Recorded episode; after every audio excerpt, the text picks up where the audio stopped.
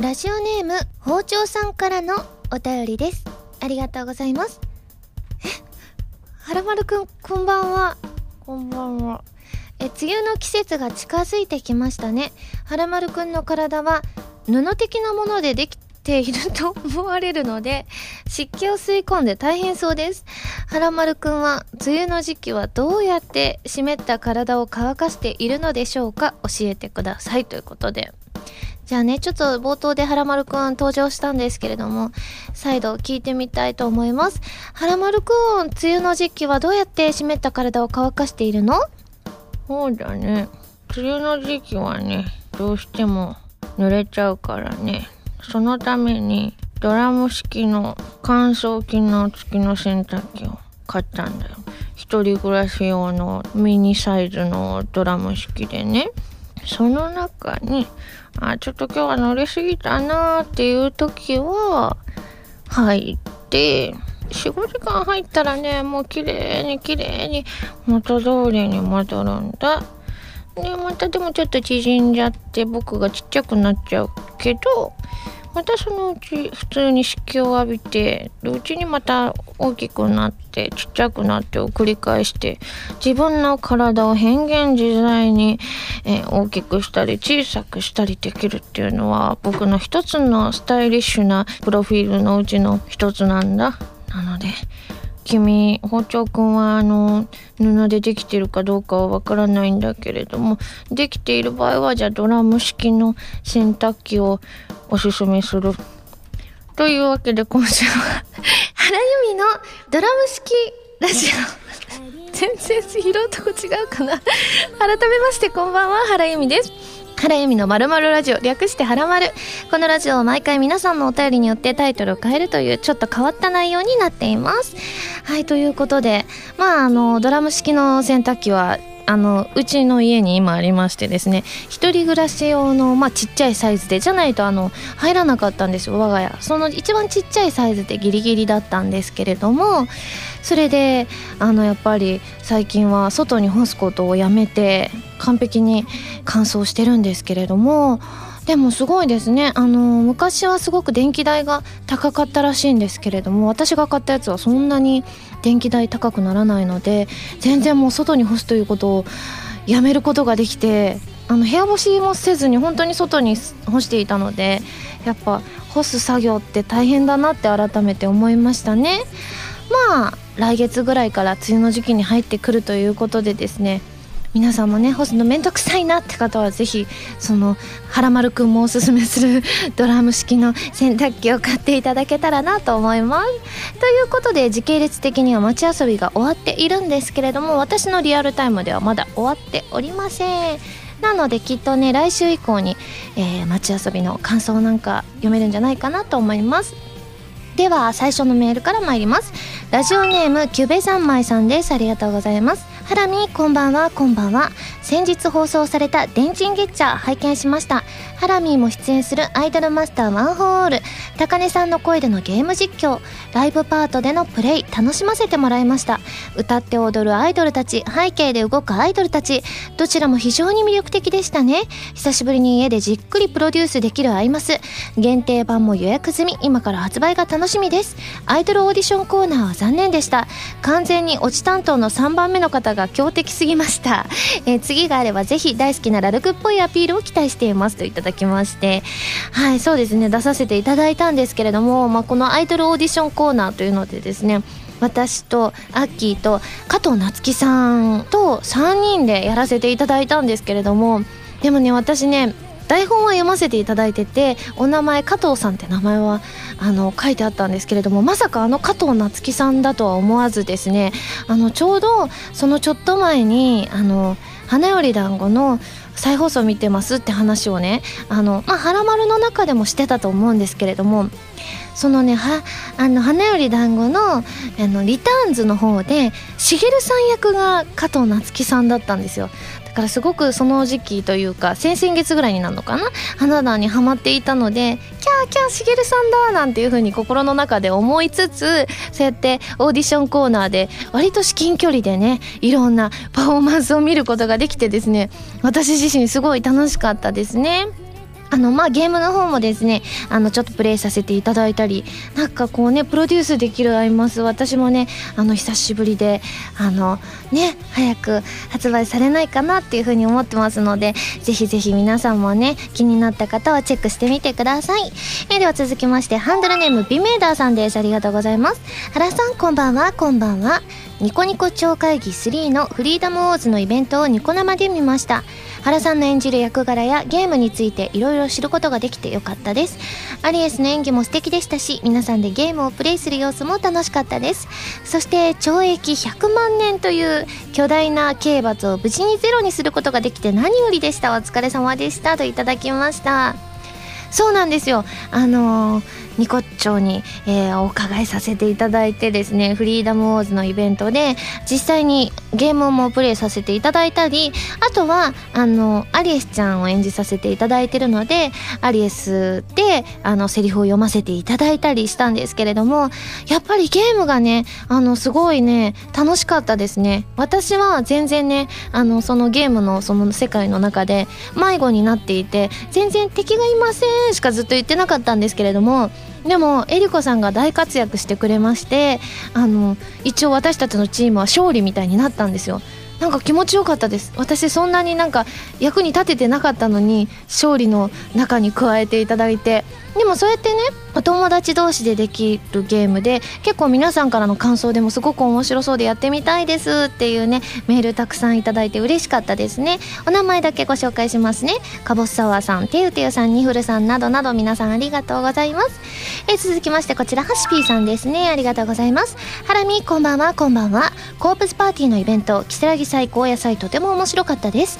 出演者の皆さんの掛け合いや開発者の祁答院先生を交えた楽しいトークパート。コープスパーティーブラッドドライブの実際のゲームの様子を見れたり盛りだくさん。後半のライブパートではコープスシリーズで使われた楽曲を惜しみなく投入し新作に使われる化身やハラミーの新曲「 in the rain」もお披露目されライブパートの最後は光で締めるという充実したイベントで大満足の一日でした。あと如月祭と高野祭の間の時間にコープスパーティーブラッドドライブのプロモーションムービーの撮影が行われたんですがその時にはらまる T シャツ勢が参加してはらまるポーズでステーションマーケットを観光したことをここに報告しておきます、えー、ムービーに採用されるか分かりませんけどねといただきました。あ確かに。あのねやっぱりねはらまる T シャツって目立つんですよね。結構赤坂アクトシアターってあの広い会場なんですけれども割と後ろの方までああれはらまる T シャツっていうのがステージ上から確認できてすごくすごく嬉しかったですね。でも本当に如月さんと高野菜なんかすごくねあの盛りだくさんでしたよね。曲もたくさん歌わせていただきましたし何よりこの「イン・ザ・レイン」をねあの初披露ということでやっぱり初披露ってどんな時も緊張しますよね。おそらく街遊びであの私とあさみさんで「プレイヤー」という曲をですねあの歌わせていただいたと思うんですね。多分ね。はい。なのでその時も緊張してるんじゃないかなっていうふうに思うんですけれども。でも「イン・ザ・レイン」はすごく本当に何て言うんでしょうね。コープスっぽい雰囲気とあとはちょっと私の好みの感じ。あのちょっとロックな感じでまあシリアスなんだけれどもロックなかっこいい感じの曲であのすごくねあの作曲のジョニー・ケイさんがですねたくさん曲を作って今回このジョニー・ケイさんにあの依頼がね浜田さんから多分依頼されたと思うんですけれども、えー、なので今回新曲を作るにあたってなんか8曲か9曲ぐらい作っていただいてその中でいいと思うやつを提出してくださったのでさすがって感じですねすごくあのフルサイズで早く聴いていただきたいなって思いますので6月25日のですね CD 発売を楽しみにしていただけたらなというふうに思います。えでは、えー、コープス絡みの、えー、メール、えー、他にもたくさんいただいておりましてお名前だけご紹介します。りゅうさん ZNT さん U202 さんリッチョさん星さんマサさんてゆてゆさんたけさんゆずんさんしもんさんなどなど皆さんありがとうございます、えー、では続きましてこちらハンドルネームダーフクさんです。ありがとうございます。ハラミこんばんはこんばんは、えー、今回の配信日が5月3日街遊び当日ということで。あこれあの今日5月10日かもしれません。まあちょっとねタイムパラドックスが生じているのかもしれませんが、まあ、続きを見たいと思います、えー、私は徳島に移動しながらハラマルを聞くことでしょう。きっと当日そうしてくださったんでしょうね。そしてハラマルティー迎えまして気持ちが高まってきて準備はバッチリです。そこでハラミーにお聞きしたいのですがハラミーが出演されるイベントにこれを持っていったらもっと楽楽しめるよ。こんなもの準備してほしいよ。といったものがぜひぜひあったら教えてください。よろしくお願いします。といただきまして。まあ実際にはもうこのね日にち的には、えー、街遊びでのイベントは終わっているんですけれどもまあ今後のイベントでって考えた時にまああの歌をね歌う時とかだと皆さんサイリウムを出してくれることが多いんですけれども、まあ、サイリウムあの絶対持ってこなきゃいけないっていうものでもなかったりするのであ荷物になるなとか思ったらあの何も持ってこず身軽な状態で来ていただけたらいいなっていうふうに思いますしあの結構イベント中にねあの私がお水を飲んだりする時もあるんですよ。なのでその会場がこうねお水飲んで OK みたいなところだったらぜひこうやってねあの喉乾いたタイミングで一緒に飲んでいただけたらねあのそれもそれで楽しいかななんていうふうに思いますしあの無理して飲まなくても別に僕は喉が渇かないんだいって人は全然飲まなくても大丈夫ですし私としてはこう参加してくださった皆さんに好きなように自分が一番楽しめるように自由にしていただくのが一番嬉しいんですね。なのでぜひぜひあのそういうねあのこういったあのこうやらなきゃいけないっていう決まり事は全然ありませんのでぜひ自由な感じでご自身が一番楽しめる感じで参加していただけたら私はそれが一番嬉しいです。ということでですね他にも街遊び絡みのメールいただいております。お名前だけご紹介します。えー、拓也さん兄貴さんなどなど皆さんありがとうございます。ではこちら最後ですね。タコツボグーソーさんです。ありがとうございます。ハラミこんばんは。こんばんは。お友達のりえさんが帰国された喜びをブログに綴られていましたね。お外で万歳のお出迎えとはまた実にテンションが高くてその喜びようが伝わってきました。かっこ笑い。ハラミーも今後カナダへ行くことになりますが何か有用な海外渡航のアドバイスは聞けましたでしょうか？ところで同じ記事で触れられていたカナダでのお水について調べてみました。ハラミーの好きな O2 アクアやコード1のアイスエイジというブランドなどが流通しているようですが実際ハラミーの滞在する宿泊地付近で買えるかまでは分かりませんでした。ハラミーにとって水はお仕事を遂行する上で極めて重要な要素ですし現地のコーディネーターさんに早めに相談された方が良いでしょうね。なおお水などの機内の持ち込みは保安検査後の購入品以外はほぼ不可能なのでくれぐれもご注意をといただきました。あそうなんですか。お水いっぱい持っていこうって思ってたのに。でも中で買えるっていうことですかね。保安検査後の購入品以外でも購入できるってことですよこのワード的には。なのでお水をね買えれば私的には何の問題もないんですけれどもそれがねね、軟水だったらさらに嬉しいんですけれどもまあでもカナダーでもいろいろねあの軟水が一応あるってことですね。私がいるところには買えるかわかんないけれどもってお話なんですけれども。でもそれ聞いてちょっとだけ安心しましたね。あの他にもこう必要なものとかってねあのこうリエからねいろいろ聞いたんですよ。そしたらやっぱり変圧器だっけな？なんかそういう感じのを持っていかないとリエがそれを持っていかず自分のドライヤーを使ったらドライヤーが壊れたっていう風に言っていたので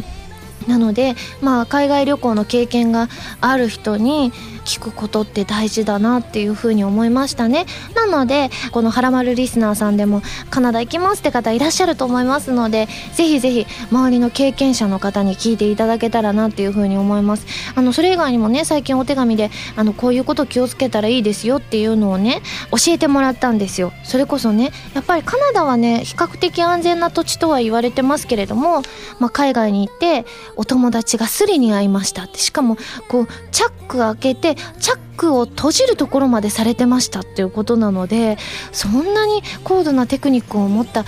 スリの方もいらっしゃるってことなのでねぜひぜひ皆さんも気をつけていただきたいなっていうふうに思います。皆さんメールありがとうございます。それでは最初のコーナーに行きますよ。でもその前に CM です。どうぞ。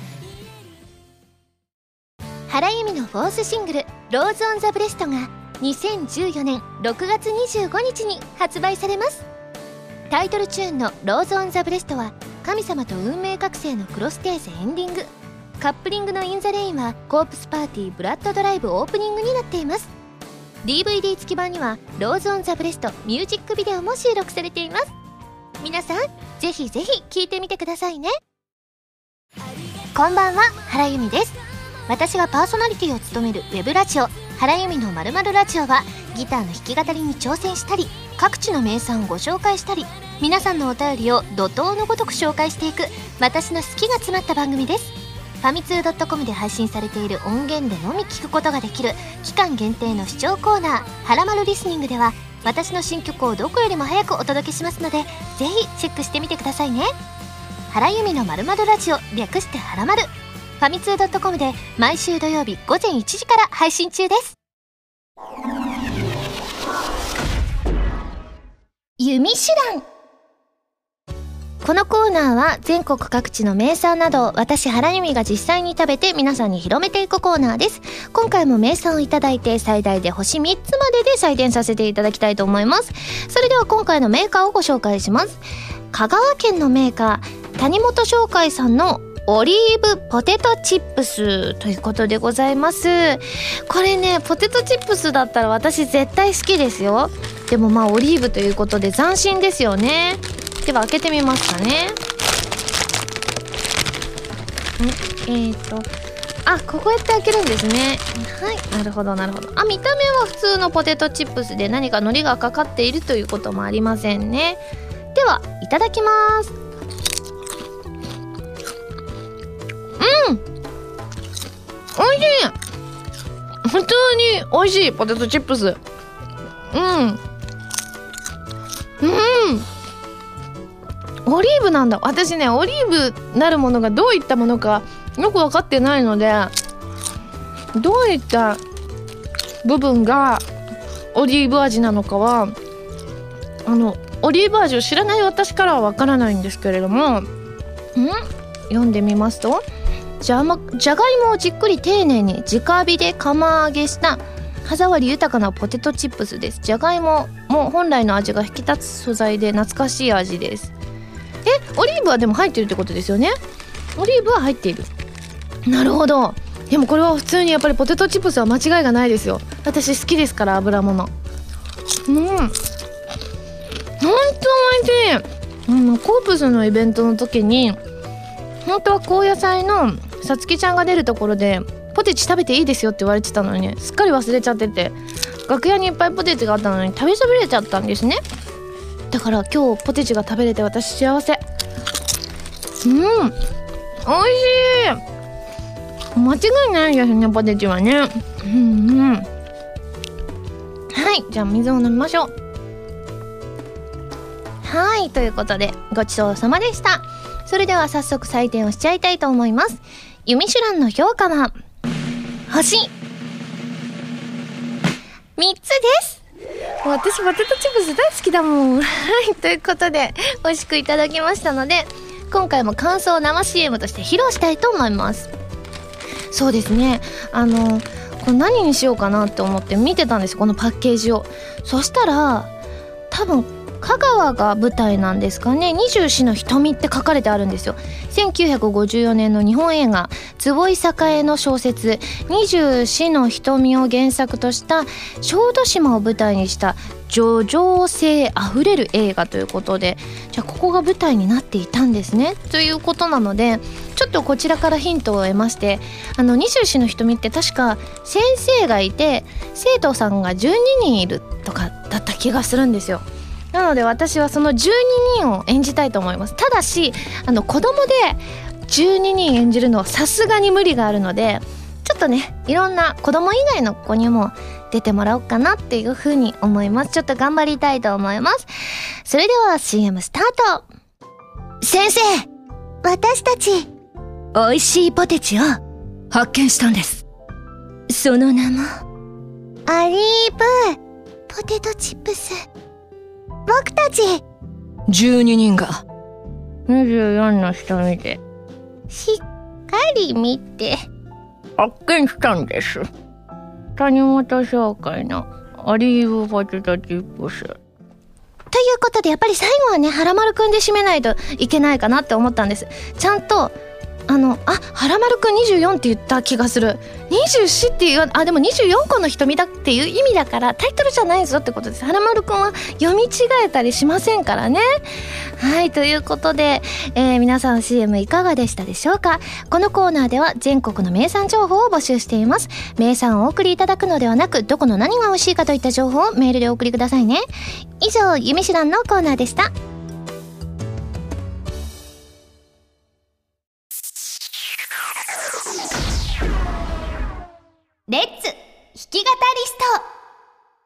このコーナーでは私がギターのコードなどを覚えて立派な弾き語りができる人、その名も弾き語りストを目指すコーナーです。このコーナーではカズーさんこと山口和也さんの教則本、一番わかりやすい入門書、エレキギター入門と、ボスさんからお借りしたアンプ E バンド JS10 を使って練習していきたいと思います。ということでですね、今回もメールをいただいております。ハンドルネーム星さんです。ありがとうございます。ハラミ、こんばんは、こんばんは。今回の弾き語りでは大きなフル時計に挑戦してみてはどうでしょう。ギター初心者向けの曲で弾きやすいみたいですし今のハラミーなら余裕なのではないでしょうかということで。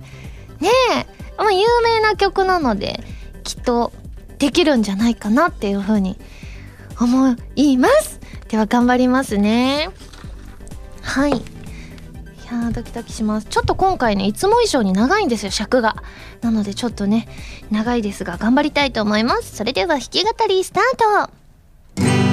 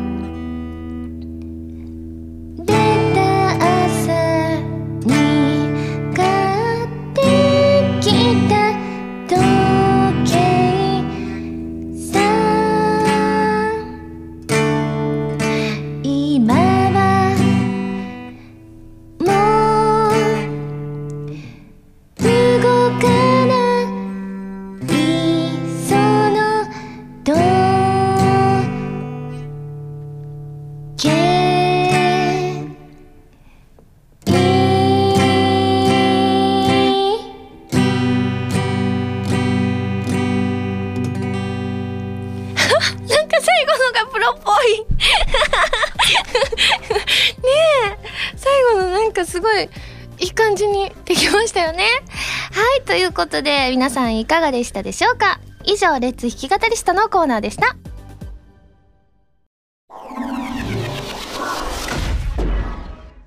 まる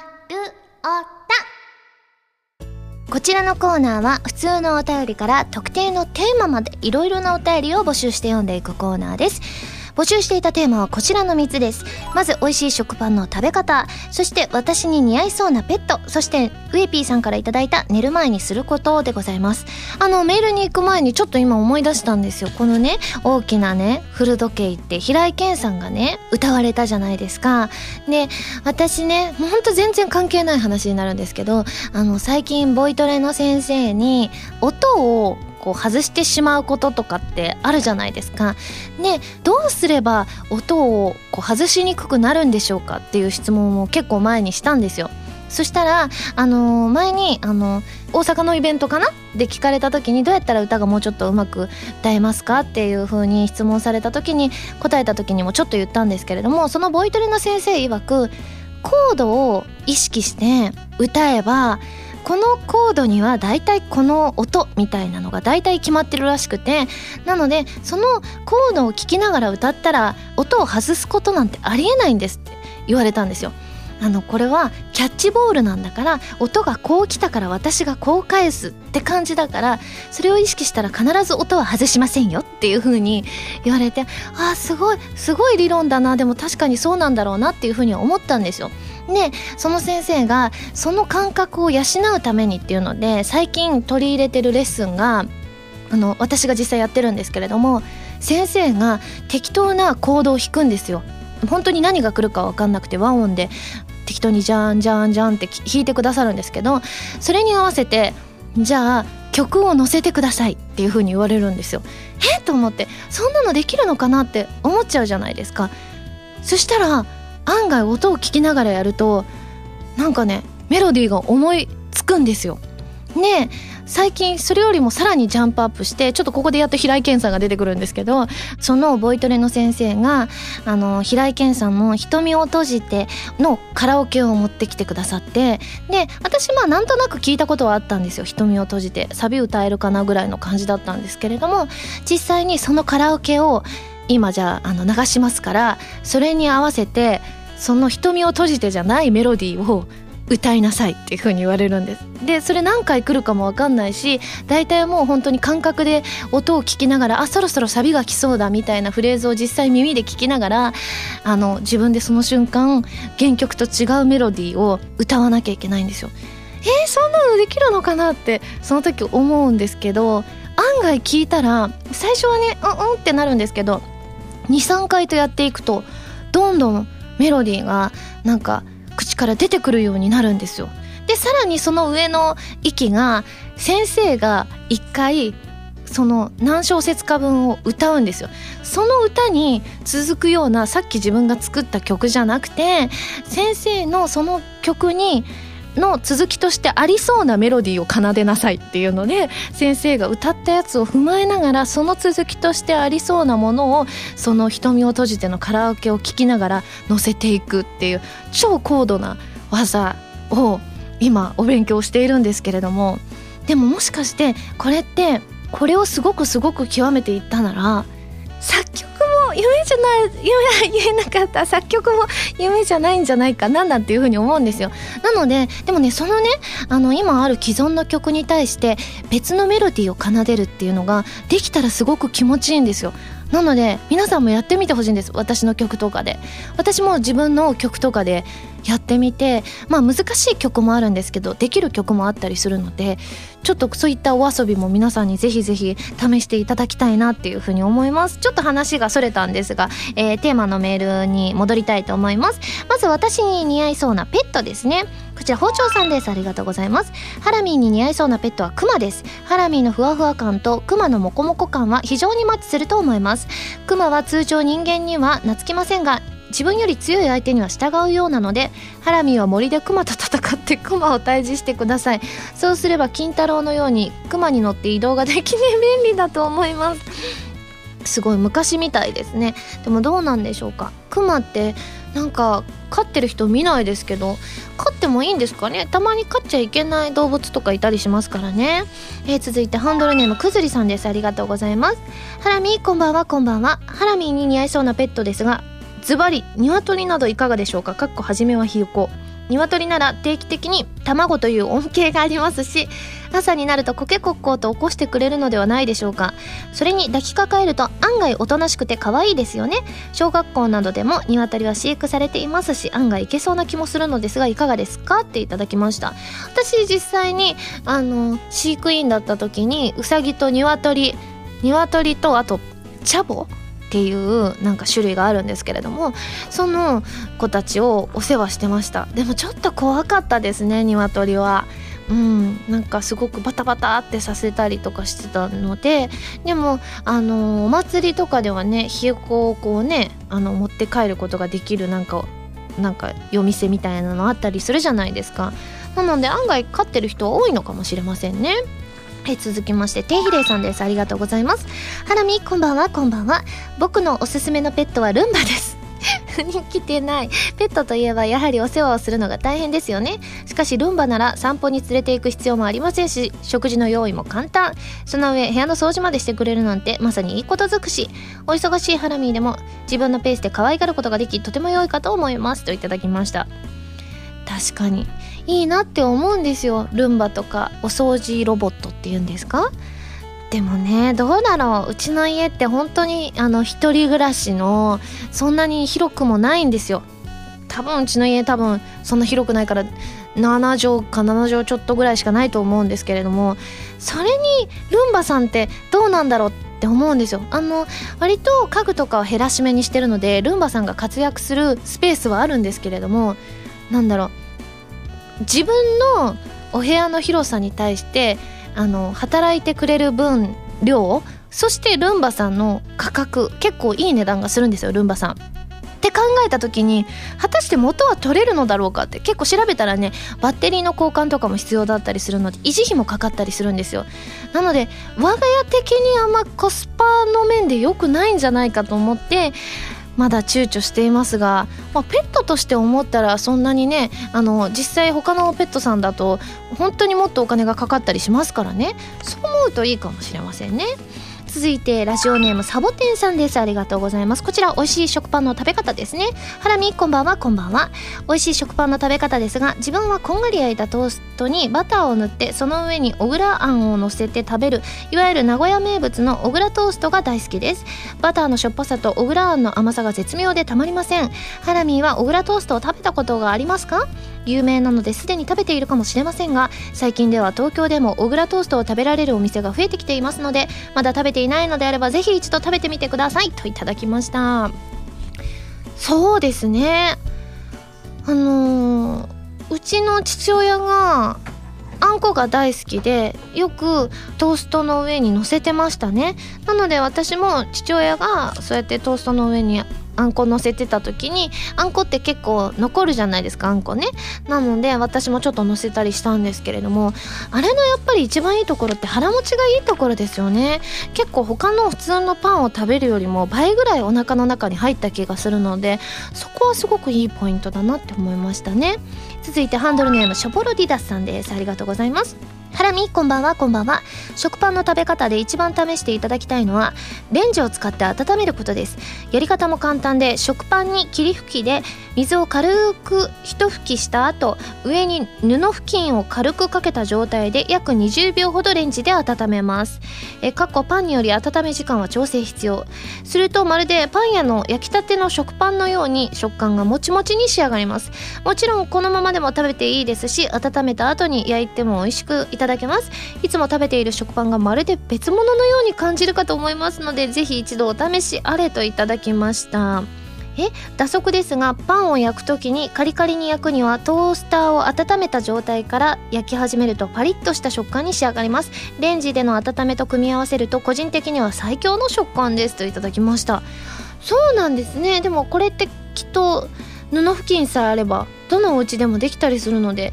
このちょっとしたねあの軽い手間でそんな食パンがパン屋さんのようになるっていうのはいいですね。皆さんもぜひ試してみてください。では最後こちらラジオネームベムさんです。ありがとうございます。ハラミーさんこんばんは。こんばんは。僕のおすすめはマシュマロトーストです。作り方はとても簡単で食パンの上にマシュマロを乗せてトースターで焼くだけです。そのままでも十分甘くて美味しいのですがチョコソースやジャムなどのトッピングでアレンジするのも楽しくて良いですね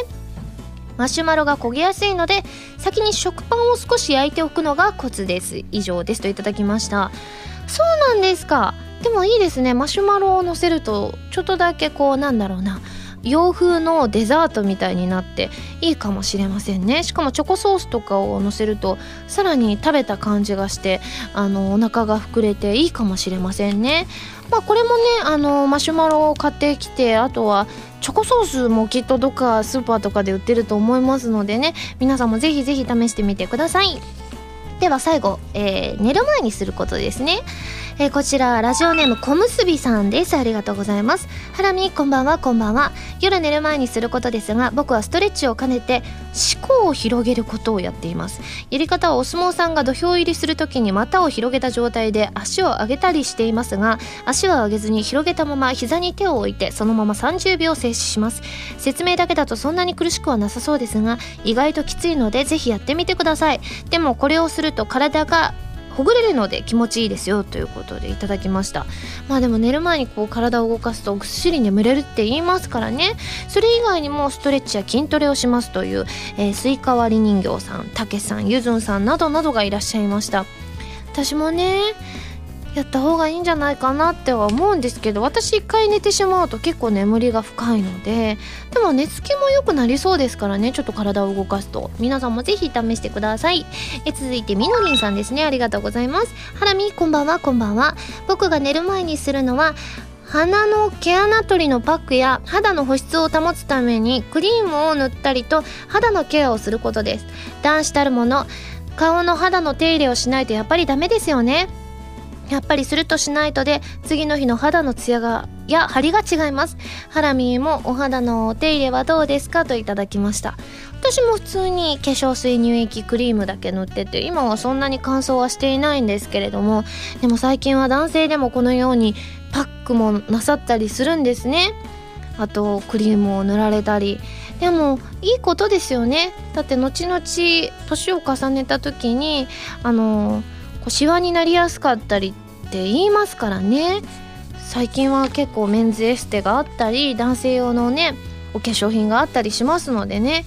確かにあの面倒くさくない方は是非やっていただけたらきっと年を重ねた時に「やったぜ!」ってなると思いますので是非、えー、そういった未来を過ごしたい方は試してみてください。では最後ラジオネームしゅんいちさんです。ありがとうございます。自分は夜寝る前に本を読んだりネットで調べ事をすることが多いです。というのも以前夜寝る前に勉強すると眠っている間に脳が情報を整理し内容を覚えやすいということを知り実践したところ確かに効果があるように感じられました。それ以来ちゃんと覚えておきたい情報は寝る前に見ることを意識していますといただきました。これいいこと聞きました。じゃあ私も歌詞覚えなきゃって時に夜寝る前に覚えるといいってことですね。ちょっと私はこれ実際に試してみたいと思います。あの皆さんもね学生の方もはらまるリスナーさんの中にはいらっしゃったりしますのでぜひ皆さんも試してみてください。はいということで募集するテーマのおさらいをしたいと思います。まず、えー、皆さんのダイエット成功体験どんなことをしてダイエットに成功したかポイントとかコツをぜひ教えてください。そしてひーさんから頂いた海外旅行のアドバイスまあ持っていくと便利なものを注意することなどです。ね。そしてゆずんさんから頂いたえー、好きなカレーのトッピング。こちら定番から意外なものまでいろんなものを、えー、ぜひ送ってきてください。あとはこれをテーマにしてほしいというテーマのネタも募集しています。丸太ではテーマのお便りからそれ以外のものまでいろいろなお便りを募集していますよ。どしどしご応募ください。以上丸太でした。今やさみの12枚目のシングル「漆黒のサステイン」が好評発売中です。タイトルチューンの「漆黒のサステイン」は超女神進行ノワール激震ブラックハートオープニング。カップリングの決心はコープスパーティーブラッドドライブオープニングテーマとなっています。DVD 付き版には漆黒のサステインミュージックビデオも収録されています。皆さんぜひ聴いてみてくださいね。先生私たち美味しいポテチを発見したんです。その名も？アリーブポテトチップス。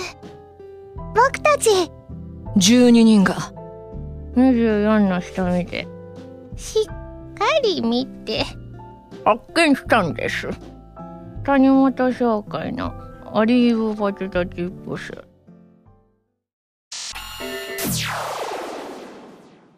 ピックアップファミ通ニュースこのコーナーは、はらまるを配信しているファミツー .com に掲載されたニュースを、私、原由美がお届けするコーナーです。今回ピックアップするニュースはこちら。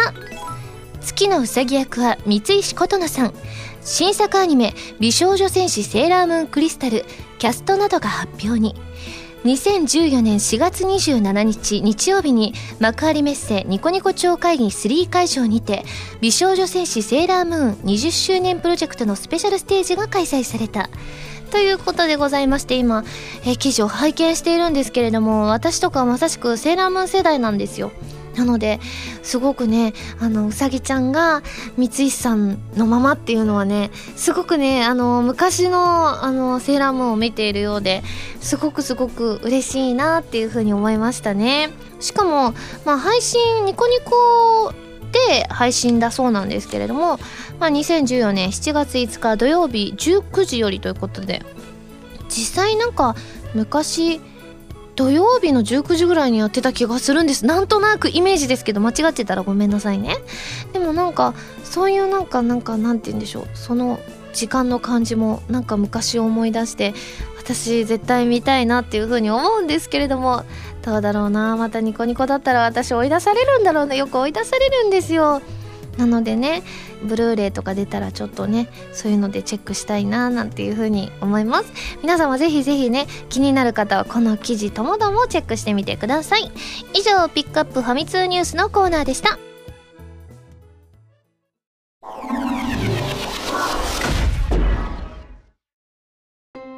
エンディングです。それではここでお知らせです。私のフォースシングル「 Rose on the breast」が2014年6月25日に発売されることになりました。表題曲はプレイステーション3用ソフト「神様と運命覚醒」のクロステーゼのエンディング曲でカップリング曲の「 in the rain」はプレイステーションビータ用ソフト「コープスパーティーブラッドドライブ」のオープニング曲です、えー、DVD 付き版には「 Rose on the breast」のミュージックビデオも収録されていますよ。皆さんぜひご予約をお願いします。番組では皆さんからのメールを募集しています。普通歌はもちろん各コーナーのお便りもお待ちしています。メールを送るときは題名に各コーナータイトルを本文にハンドルネームとお名前を書いて送ってくださいね。メールの宛先ははらまるのホームページをご覧ください。ということで次回の配信は5月17日土曜日。もうちょっとでカナダですね。ちょっときっとこの頃にはあの準備をねあの私普段ねよく親から怒られるんですけど旅行行く時とかの荷造りをその当日にやったりするんですよ。なので絶対にカナダでそれやっちゃったらやばいと思うので今度は必ずこの5月17日土曜日ぐらいとかちょっとその週ぐらいからあの荷造りをして準備万端にしたいと思います。それではまた来週土曜日にハラマル気分でお会いしましょう。お相手は原由美でした。バイバーイ。